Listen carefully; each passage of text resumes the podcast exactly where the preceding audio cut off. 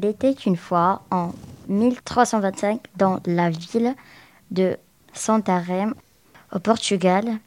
La future reine Constanza Manuel se préparait pour son mariage avec le futur roi Pedro.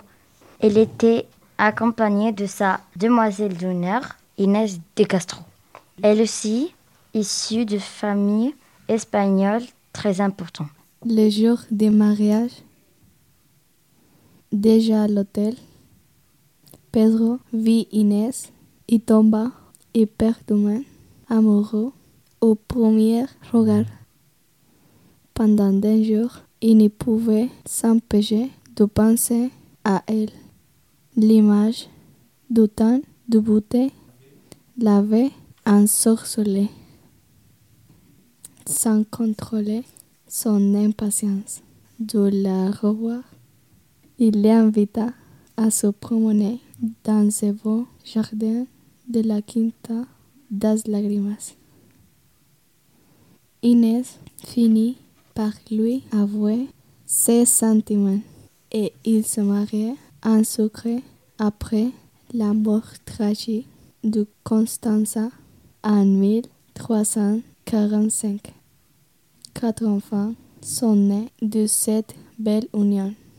Le seul problème qui a le bonheur de deux amants était le père de Don Pedro qui s'avoue non seulement lui, mais aussi tout son pays, menacé par Iné et sa noblesse espagnole, qui pourrait compromettre l'indépendance du Portugal. Prenant des mesures extrêmes, Don Fernando fit assassiner Inès avant qu'elle épouse officiellement Don Pedro et soit couronnée reine. Don Pedro, écrit par la mort sa bien-aimée, a persécuté et torturé les assassins d'Inès. Enfin, en 1356, Don Pedro déterre le cadavre d'Inès pour couronner sa reine, forçant tous ce sujets à lui baiser la main et révèle également leur union secrète qu'il a vécue.